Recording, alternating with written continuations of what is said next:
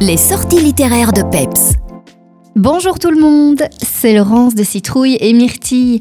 Je suis ravie de vous retrouver pour vous partager une toute nouvelle BD de chez Dupuis.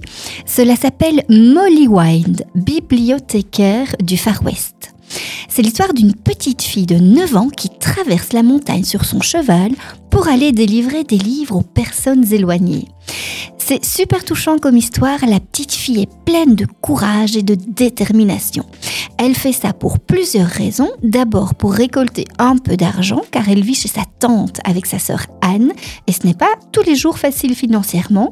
Ensuite pour éviter la vente de son cheval Carson, superbe Mustang convoité par une famille voisine aux mauvaises intentions.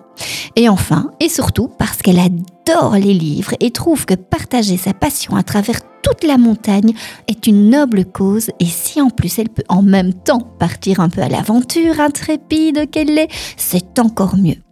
Nature, culture, héroïne forte et courageuse, c'est frais, c'est vraiment bien, c'est Molly Wind. Et si vous avez envie de faire plaisir à vos petits et grands loulous, c'est une super chouette BD à faire découvrir et le tome 2 devrait bientôt suivre.